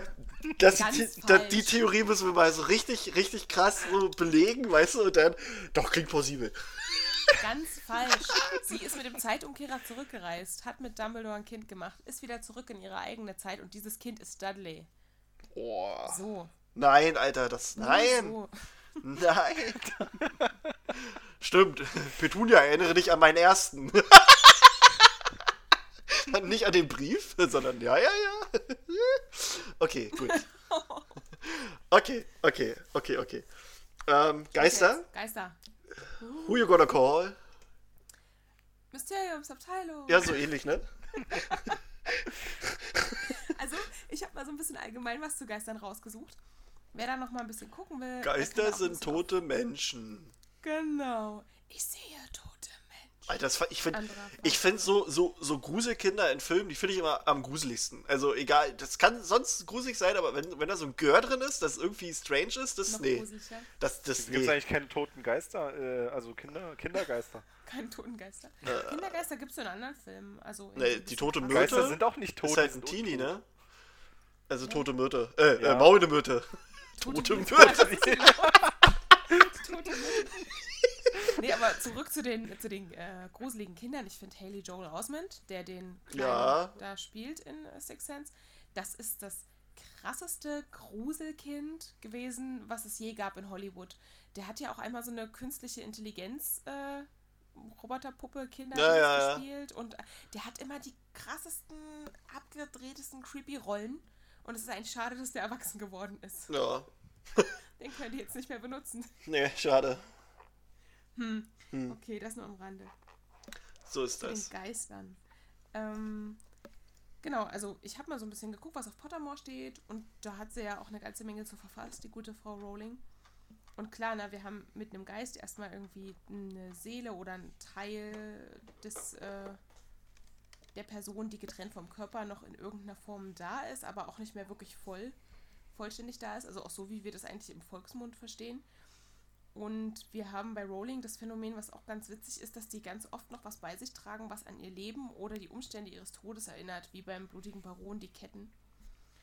Ähm, die sind transparent und dreidimensional, das haben wir auch alles in den Filmen schön gesehen oder auch in den Büchern so uns, glaube ich, vorgestellt. Also mir ging es zumindest so und sind auch ein Abbild der Person, die sie mal waren. Was ganz spannend ist, dass nur Hexen und Zauberer Geister werden können. Also Muggel können es nicht. Das finde ich auch nochmal ganz interessant. Ähm, und dass es immer Menschen sind, die irgendwelche unerledigten Aufgaben oder unbewältigten Probleme haben und dass sie nur deshalb quasi als Geister existieren. Also sowas wie hervorgerufene Schwierigkeiten durch Angst oder Schuld oder Reue oder sowas. Ich finde es auch krass, dass die nur eingeschränkte Sinneserfahrungen machen können. Also es gibt auch diese Frage, warum haben die dieses vergammelte Essen bei der Totentagsfeier da rumliegen? Können die überhaupt noch was schmecken? Und der eine Geist sagt ja, er könnte fast noch was schmecken. Und Rowling sagt aber, dass die eigentlich solche Sinneserfahrungen eher nicht mehr haben. Also ich frage mich jetzt, erinnert der sich noch daran, wie Dinge schmecken? Vielleicht meint er das Wahrscheinlich. damit. ja. Hm. so Also hab sie ich sagt mir halt, das auch, auch gedacht, dass sie sich durch dieses, ähm, durch diese extremen Gerüche oder sowas oder irgendwie, dass sie sich dann erinnern, wie das geschmeckt hat. Und oder aber wenn das sie es nicht halt mehr schmecken. sehen, wenn die es halt sehen, dass sie Ja, aber dann müssen die es nicht vergammeln lassen. Vielleicht, ähm, weil vergammeltes extremer riecht und schmeckt als was, was nicht vergammelt ist, ist es leichter, sich vorzustellen, wie was schmeckt, wenn man sieht, dass es schon vergammelt ist. Keine Ahnung. Hm. Ich glaube, das ist einfach nur ein Stilelement. Oh, es ist vergammelt. Es Hm, ist geil. tot und gruselig und deswegen. Nee, aber laut Rowling bleiben denen physische Freuden eigentlich total verwehrt und deswegen schmecken die auch eigentlich nichts. Was auch krass ist, das hätte ich gar nicht gedacht, dass ihr Wissen und ihre Fähigkeiten, äh, bei der Optik ist es klar, aber bei Wissen und Fähigkeiten ähm, auf dem gleichen Stand bleiben wie zu dem Zeitpunkt, als sie gestorben sind. Das heißt, sowas wie jetzt großartigen Wissenserwerb oder dass man sagt, hey, ich werde ein Geist und dann kann ich noch alle Bücher lesen oder mich weiterbilden im Bereich der Metaphysik oder so, das äh, ist Quatsch. Also die können wirklich nicht viel mehr dazulernen oder an Wissen erwerben. Die bleiben irgendwie so stehen auf dem Stand, auf dem sie sind. Das sieht man auch gut an, ähm, nur um mal dort ein, äh, anzugreifen, Mhm. ähm, am fast kopf, kopflosen Nick, dass er ja wirklich so lange immer darauf beharrt, äh, in diese Totenkopfjagd aufgenommen zu werden. Ja. Oder wie, wie heißt Genau. es nochmal? Äh, Ja, Toten, diese- äh, Ko Kopflosen. Genau, Ja, Jagd Club der der- Kopflosen. Club, Club der Kopflosen Dichter. Irgend sowas. genau.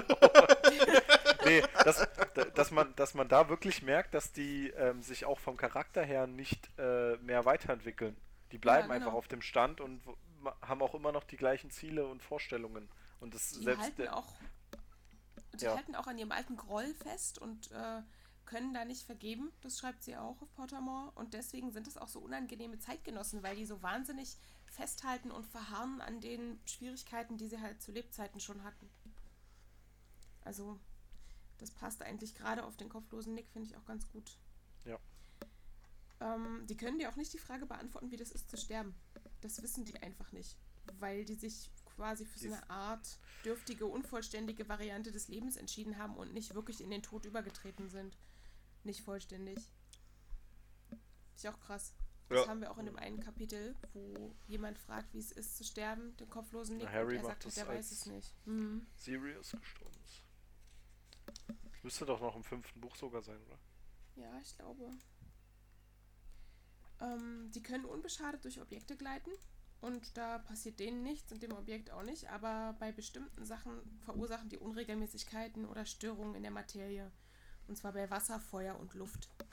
Und das haben wir ähm, bei dem Beispiel Luft, dass der Temperaturabfall immer recht extrem ist, wenn ein Geist in der Nähe ist. Und je mehr Geister das sind, desto krasser nimmt man das auch wahr. Oder dass sie zum Beispiel Flammen auch blau äh, färben können, wenn sie in der Nähe sind oder Flammen dann blau erscheinen. Und wenn sie durch den Menschen durchschweben, fühlt sich das an, als würde man in eiskaltes Wasser getaucht werden. Das finde ich auch krass. Das möchte ich niemals spüren. Das ist so krass. Nicht so geil, ne? Wenn das so komplett durch dich durchgeht und du rechnest nicht damit und du hast das Gefühl, eiskaltes Wasser geht einmal so durch dich durch. Bäh. Finde ich schon krass. Ähm, oh, Hexen Janine, und Zauber du, sind allgemein. Du brummst hm? gerade leicht? Nein. Oh nein. Verlieren wir Janine? Brummen. Brumm ich noch? Oh Gott, oh, oh Gott. Ja. Oh Gott. Wird immer schlimmer. Willkommen in unserem Podcast. Kabel, wir machen mal ganz kurz Pause hier, bis es äh, gerichtet oh ist. So, ähm, da sind wir wieder. Leider jetzt mit einer leicht äh, schlechten Janine, weil bei Janine ist das Mikro ein bisschen gerade im Arsch. Also, da es nicht hingehört. Das Mikro ist in meinem Arsch. Ja. Deshalb. Das, also, es tut mir leid. Ich hoffe, ihr versteht sie trotzdem. Und wenn nicht, dann dreht einfach die Regler hoch. ja. Also, die von Janine. Warte mal, vielleicht kann ich hier noch was machen. So, ich habe ich hab Janine jetzt auch noch mal versucht, ein bisschen lauter zu machen. Ich hoffe, es, es geht. Wir versuchen jetzt die Folge hier noch zu Ende zu bringen und dann äh, schickt ihr bitte Janine alle mal einen Zehner, damit sie sich ein neues Mikro holen kann. ah, fuck, das tut mir so leid. Also, Janine, wo warst du? Geister? Erzähl uns mehr. Dass, ähm, Hexen und Zauberer viel sensibler für sogenannte paranormale Aktivitäten oder Erscheinungen sind als Muggel. Und äh, dass Muggel, wenn sie behaupten, Geister gesehen zu haben, entweder lügen oder Zauberer sind, die einfach ein bisschen Dicke tun wollen. Das fand ich auch ganz spannend, dass Muggel eigentlich gar nicht so wirklich in der Lage sind, Geister zu sehen. Ähm, ja, und äh, Rowling schreibt auch, dass Geister per se nicht böswillig oder mit Absicht irgendwie erschrecken wollend sind. Es sei denn, sie haben halt einen Grund dazu. Zum Beispiel einen besonders gewaltsamen Tod oder sowas oder besonders schlimme Erfahrungen, die sie halt dazu bringen, so zu sein. Ähm, und Geister neigen dazu, ganz bestimmte Orte eben heimzusuchen, wie äh, der Ort, an dem sie verstorben sind oder ein Ort, der besondere Bedeutung für sie hat. Und Toiletten. da sind Hogwarts-Geister natürlich eine krasse Ausnahme, weil die sich da alle zusammenrotten, obwohl die jetzt nicht da gestorben sind oder irgendwas. Aber sie sagt auch, dass sie trotzdem wahrscheinlich alle einen besonderen Bezug zu Hogwarts haben. Ist ja auch anzunehmen, dass viele von denen da hingegangen sind.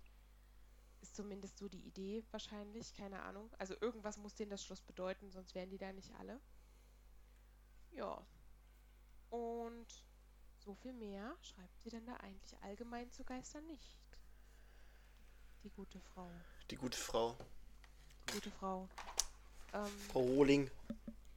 Ich finde es halt nochmal spannend, dass es so ein, dass sie so einen Unterschied macht zwischen normalen Geistern und dann dem, was, was Peeves eigentlich sein soll. Also das ist so eine Frage, die auch immer alle rumtreibt. Was ist eigentlich Peeves? Was, was ist der? Ist das ein normaler Geist? Das kann doch gar nicht sein. Der hat so andere mhm. Eigenschaften. Mhm.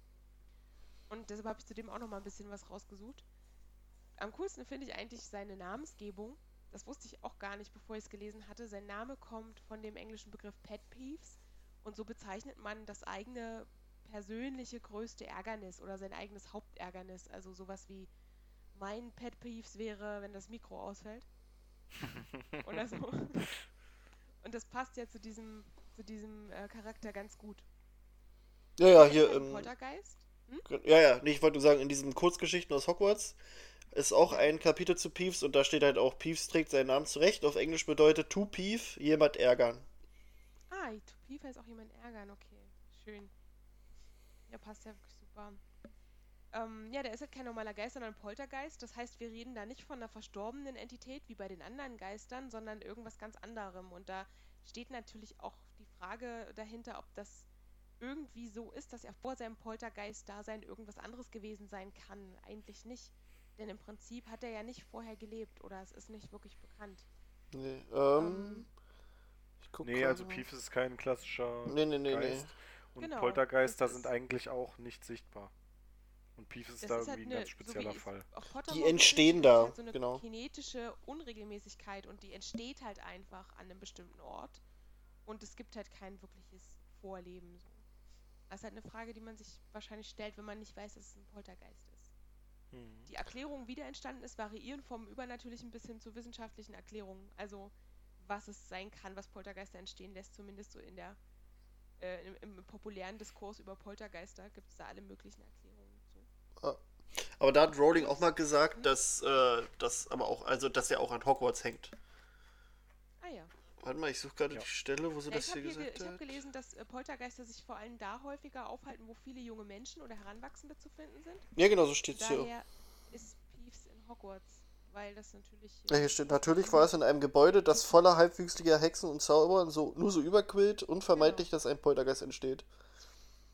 Ich finde auch er interessant, dass die mehrfach versucht haben, den aus Hogwarts rauszutreiben.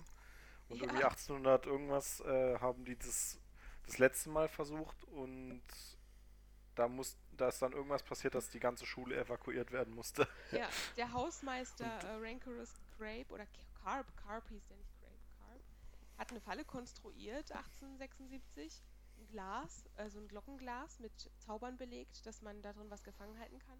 Wollte Pieps da halt reinlocken, indem er ganz viele besonders gefährliche Waffen in der Nähe deponiert hat und dachte, das lockt den an und der kommt dann da irgendwie in die Nähe des Glases und kann gefangen werden. Und das Resultat war, dass Pieps das Glas zerstört hat, übelst durchgedreht ist und mit den ganzen Waffen, unter anderem einer Minikanone, wahllos umhergeschossen hat, das ganze Schloss zerballert hat.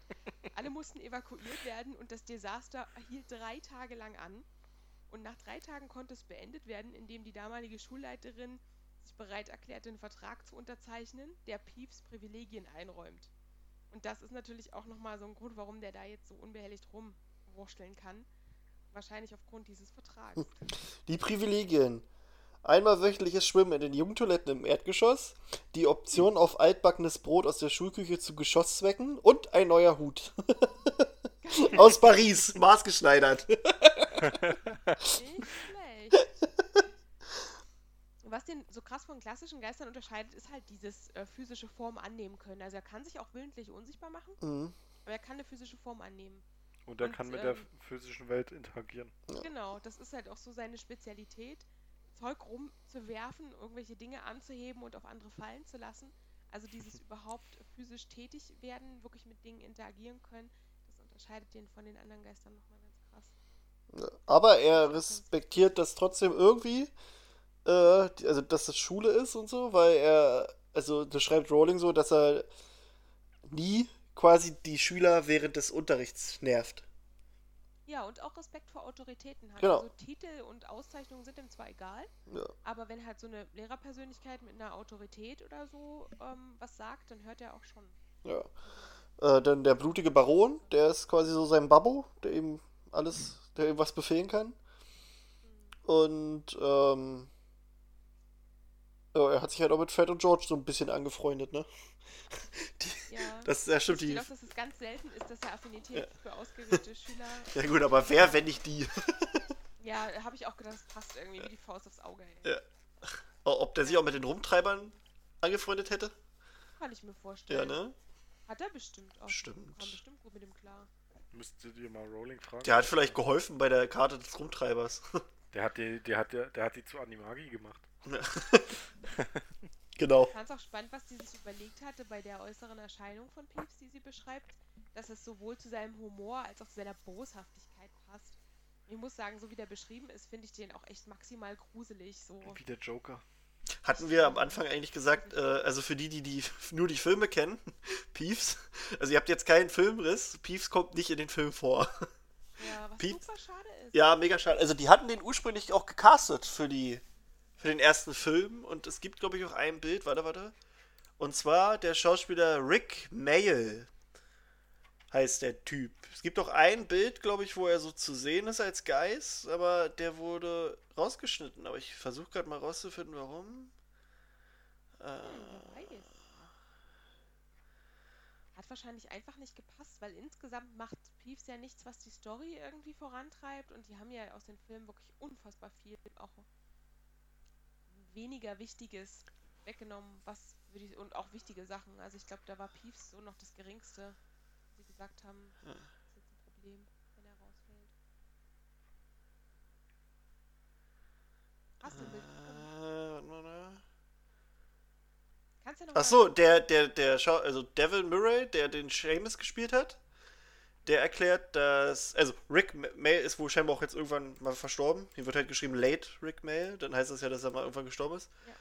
Äh, dass er einfach so lustig war, dass keiner, also er war am Set so unfassbar lustig in der Rolle, dass sie, dass sie nichts drehen konnten mit den anderen Schauspielern und den ganzen Kindern.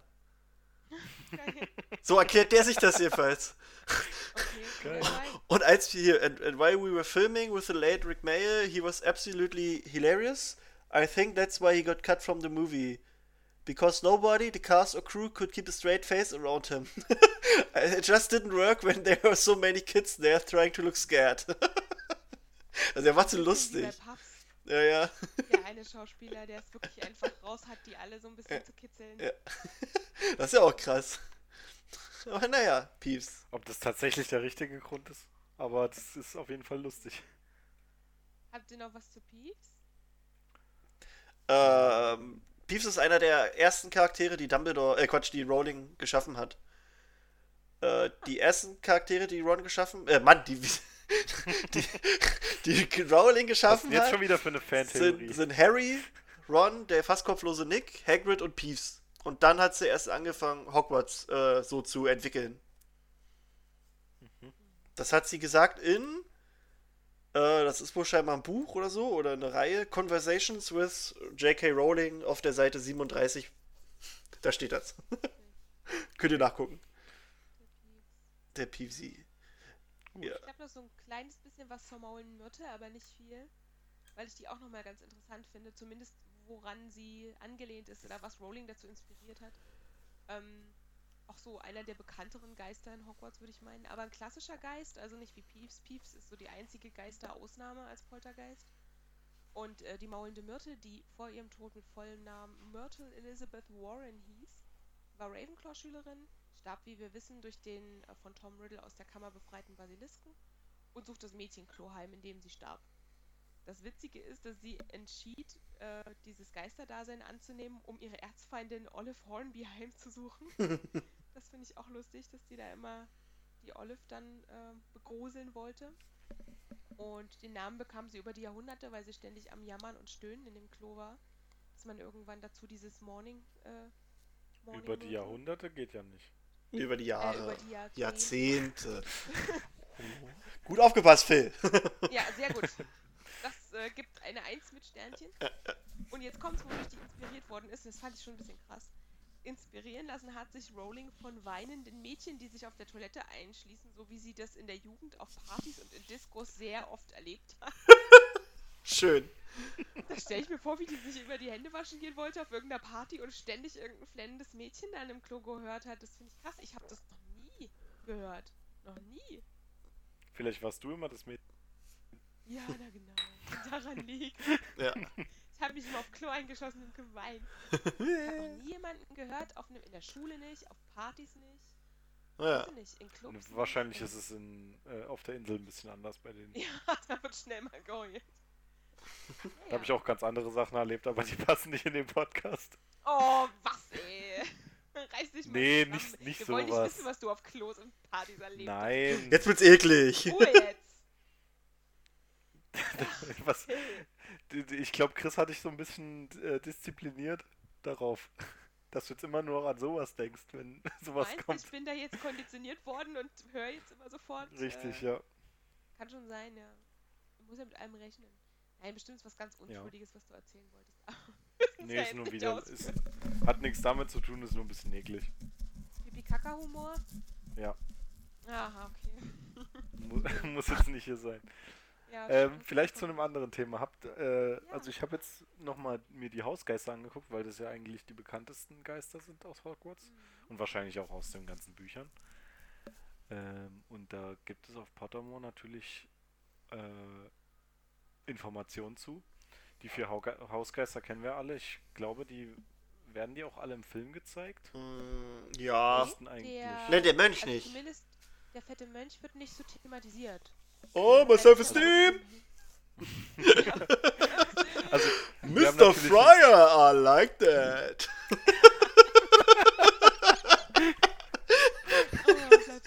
Ist aus Puffs, falls jetzt jemand äh, das nicht geguckt hat. da ist Also der. wer, wer uns hört und immer noch nicht Puffs geguckt hat, der wird wahrscheinlich ab und zu aussteigen Ja. Das kommt ja wirklich. Das solltet ihr aber gucken. Ja, guckt einfach mal. Okay.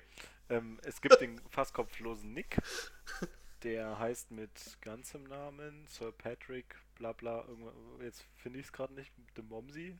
Ach hier, De Sir Nicholas de Mimsy Porpington.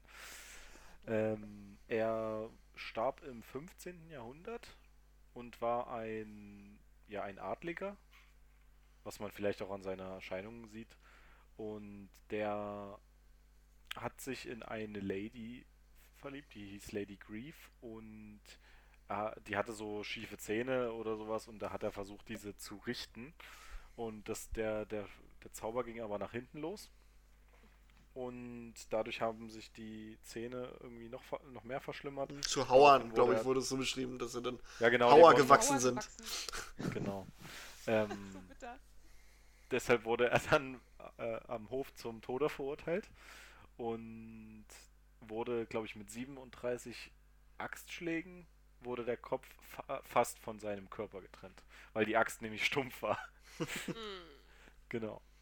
Ähm, und er, es gibt halt noch den Fakt, dass er eine Ballade geschrieben hat, die, die äh, über ihn selber handelt.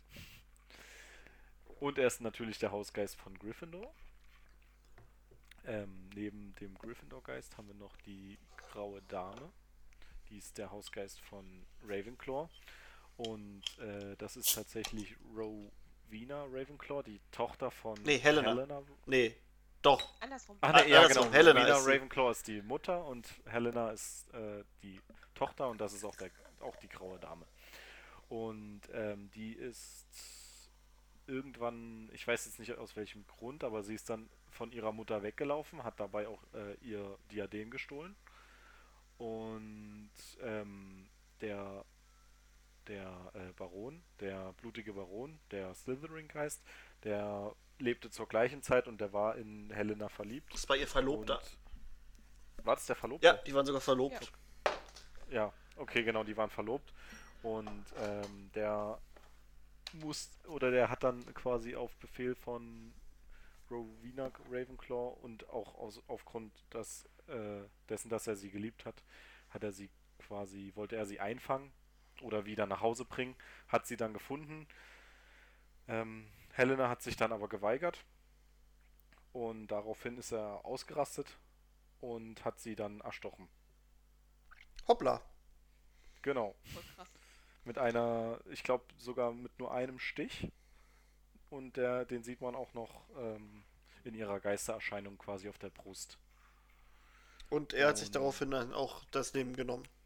Genau. Er hat dann sich Ketten angelegt und hat sich dann daraufhin mit dem gleichen Dolch das Leben genommen.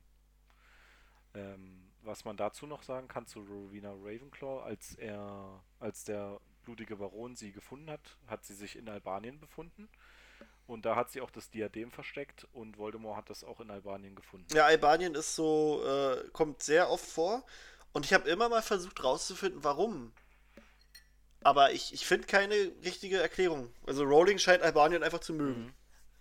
Ja, Klingt so weit weg und irgendwie Ja, hat ich, keine Vorstellung von Albanien. Wahrscheinlich gibt es da irgendwelche Gruselgeschichten, die sie da Also, falls jetzt hier einer, ja, also falls jetzt jemand zuhört und da wirklich mal irgendwie Ahnung hat, warum, kann er uns das ja mal schicken. Also ich habe wirklich mal das Internet durchforstet und habe nichts, also bei mir kamen dann immer nur irgendwelche scheiß Reiseseiten auf, Harry Potter Tours nach Albanien. quasi. Nee, irgendwie, dass das Rowling mit einer Yacht mal irgendwie in Albanien rumgeguckt ist oder so, kam bei mir dann raus. Aber das will ich ja nicht wissen, also. Naja. okay. Ich finde es noch ganz spannend, dass diese Ketten, die der blutige Baron umhat, auch seine Reue symbolisieren, die er für die Tat empfindet. Und ich meine mich zu erinnern, in den Büchern mal gelesen zu haben, dass sich die graue Dame und der blutige Baron, also die Geister, im Schloss auch meiden. Die befinden sich nie im gleichen Part des Schlosses. Oder erinnere ich das falsch gerade? Nö, ja, wir sehen die ja, na gut, wir sehen, wir sehen ja auch die graue Ja. Dame so gut wie nie. Nee, Äh, nee, es wird wohl mal gesagt. Ach so, in das kann sein. Meine ich, dass gesagt wird, so, äh, wo Luna ähm, Harry irgendwie sagt, wie er das Diadem vielleicht finden kann und er weiß nicht genau, wo er nach der grauen Dame gucken soll oder so und sie sagt, ja, ähm, guck auf jeden Fall nur dort und dort, weil die geht nie in die anderen Bereiche, sie will halt den Baron meiden. Meine ich zumindest, dass das mal na, das kann sein. Ja. Also ergibt ja auch Sinn, ne? Ja. Ja. Ich, ich hätte jetzt auch nicht Bock, dem, dem entgegenzutreten. ist schon scheiße, dass du jetzt im gleichen Schloss rumlungerst. Da frage ich mich auch, wie das passiert ist. Ja. Na, ganz toll. Du tot und dann. Äh, übrigens, äh, Rowena Ravenclaw ist äh, dann auch zur selben Zeit tödlich erkrankt und ist dann auch kurz darauf hops gegangen. auch noch. Ja. Tragisch. Gut, äh, dann kommen wir noch zum letzten Haus. Also, warte mal, äh, mir ist gerade nur noch was eingefallen, bevor ich es vergesse. Ja. Peeves, äh, Peeves war schon zu Zeiten da, als der äh, quasi der Hausmeister da geweitet hat, der noch von den vier Gründern persönlich eingestellt wurde. Also ist Peeves wahrscheinlich seit 9 990 vor Christus oder so da. Äh, nach Christus. Also je nachdem, also ja, also es wird halt nicht beschrieben, dass er die Gründer äh, in den Wahnsinn getrieben hat, aber auf jeden Fall den Hausmeister, der von den Gründern eingesetzt wurde. Gut, Okay. das wollte ich nochmal Ja. schnell. Ja, gut, äh, den, den blutigen Baron hatten wir jetzt. Ist natürlich der Hausgeist von Sly- Slytherin. Äh, und dann gibt es natürlich noch den Hausgeist von Hufflepuff. Das ist der fette Mönch. Und Was äh, ist, Typ! tatsä- ist tatsächlich auch der einzige, wo bei Pottermore steht, dass er Was? I like, I like that. Mm. Entschuldigung. Okay, ich glaube, den schieb, verschieben wir auf nächste Folge. Nein, mach. du kannst jetzt noch machen, komm.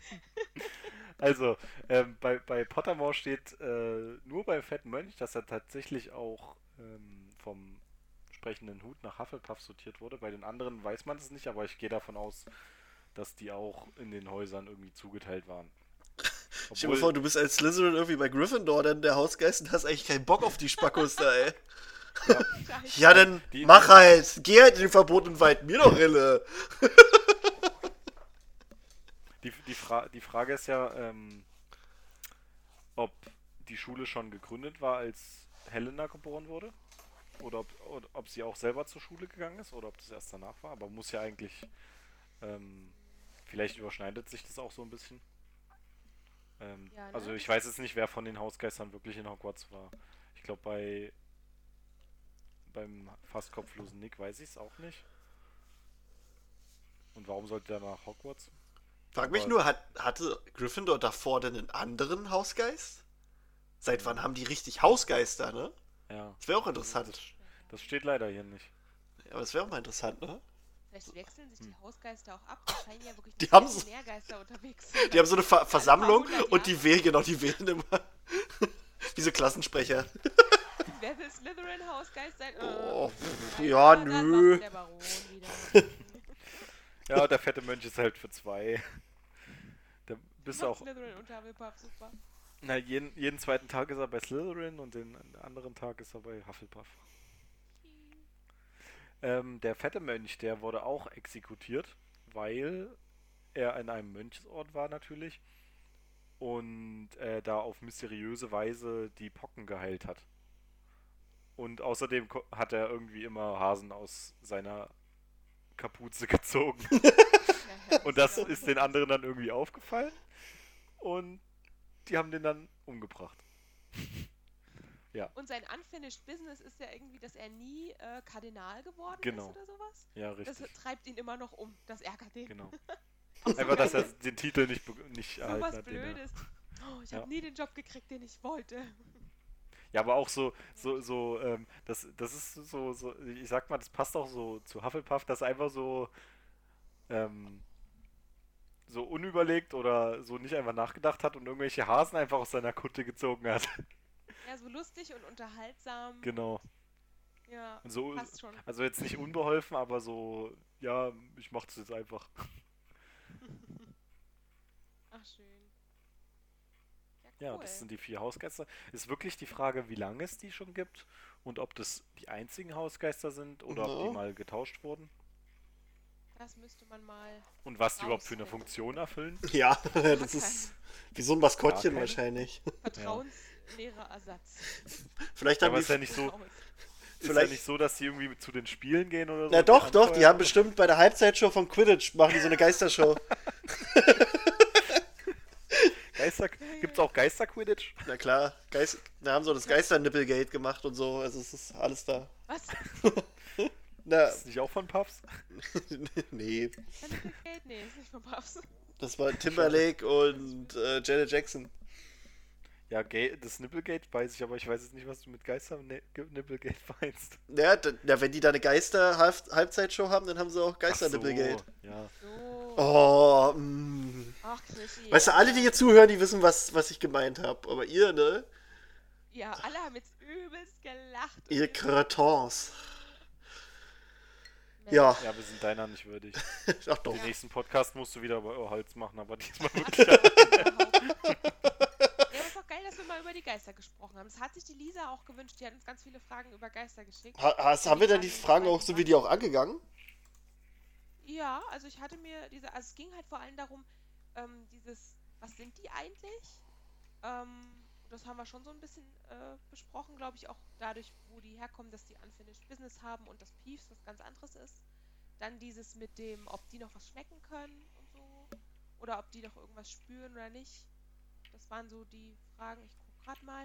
Hat sie noch was gefragt, was wir nicht besprochen haben? Das wäre jetzt natürlich sehr schlecht. Hm. Vielleicht, vielleicht noch eine, eine philosophische Frage. Ja, Ähm, Unterschiede, Geist, Poltergeist haben wir besprochen, Biografien der Hausgeister haben wir. Andere Geister in der magischen Welt haben wir auch drüber geredet. Können die noch was bewirken oder spüren? Ja, haben wir alles. Wie sind Geister an die irdische Welt gebunden? Und wie entstehen sie? Okay. Ja, ist eigentlich alles durch. Ja. Aber jetzt nochmal so eine philosophische Frage. Würdet ihr denn. Also eigentlich, ich, ich sehe halt keinen Grund, warum man als Geist wiederkommen sollte, weil der einzige Grund, der immer genannt wird, ist, dass sie noch ein Unfinished Business haben, dass sie noch irgendwas zu erledigen haben. Das Aber oder ich. das können die ja nicht in der Geistform machen.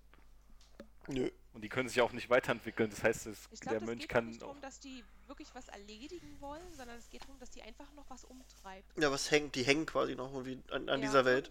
die noch Ja, aber an die können ja Welt, nicht mehr weg. es. Die können das ja nicht Stimmt. beenden, deswegen.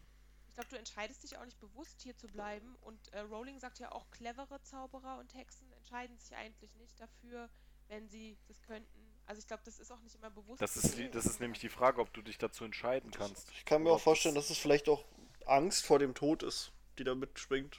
Ja, das kann auch sein. Hm.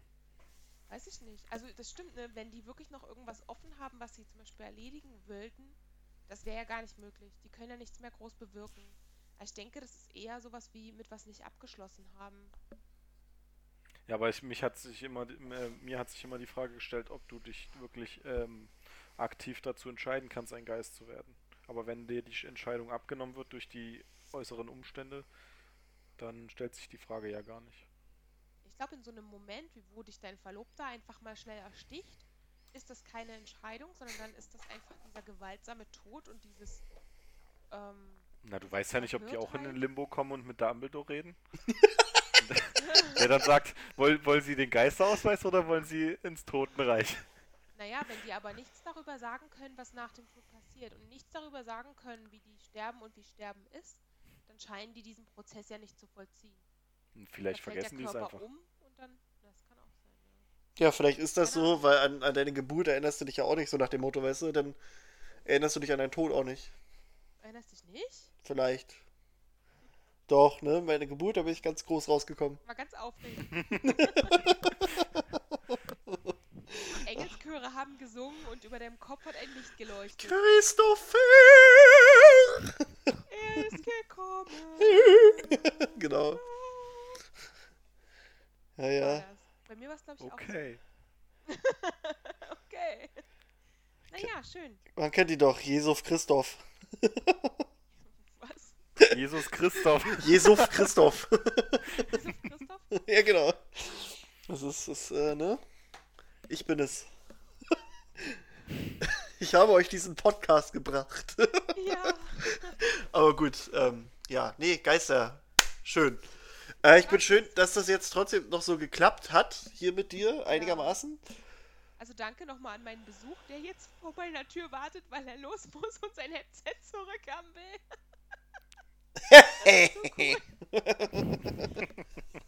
Ich mein, ich glaube, sonst muss der morgen nochmal vor der Arbeit herkommen und das holen. Das ist ja, Wir haben doch, sind doch schon am Schluss, oder? ja, na klar. Wir machen jetzt, denke ich mal, die letzten Worte. Äh, hier nochmal zu den letzten Worten vom letzten Mal. Oh Gott, jetzt. Äh, das ist, äh. Peinlich. Das ist, es ist Janine sehr, sehr unangenehm. Sie hat da nämlich, äh, sie ist in der Zeile verrutscht. Also das, was sie gesagt hat, ist schon von der Person. Also sie hat gefragt, von wem stammen diese Wörter, Worte.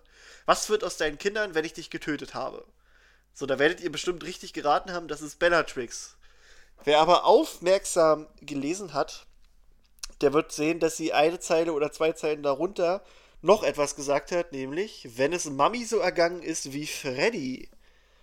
Und danach wird sie dann von Mrs. Weasley weggeberstet. Genau. Zerberstet. Ja, ich hab's einfach nicht mehr gesehen. Passiert, ja, es ist aber doch. Ihr habt's bestimmt trotzdem Ihr habt natürlich. Naturellement. Ja. Okay. Dann ähm, in der nächsten Folge geht's um. um. Boah, jetzt muss ich mir gerade einen Rülpser verkneifen. Um Fragen aus der Community. Also, falls ihr irgendwelche Fragen habt, so um die Harry Potter Welt, so wie zum Beispiel, warum haben Fred und George nie was gesagt, wenn sie auf der Karte des Rumtreibers gesehen haben, dass Ron mit einem Typen namens Peter im Bett liegt. Oder oder, oder so, sowas halt. Oder, oder warum, warum ist äh, der Horcrux in Harry nicht zerstört worden, als er vom Basilisken gebissen wurde? So, sowas alles. Äh, haut uns das gerne überall rein, äh, wo Mysteriumsabteilung draufsteht. Und äh, wir gucken dann, dass wir die bis zum nächsten Mal hier ein bisschen angehen können. Und also wir versuchen schon alle Fragen zu beantworten. Äh, mal gucken, ob wir für alle Sachen auch Antworten finden. Äh, und ansonsten versuchen wir einfach da selbst uns was zusammen zu schustern und äh, wir sind ja alle Dumbledores, wir haben ja immer recht, also. Ne? Bin ich mal gespannt.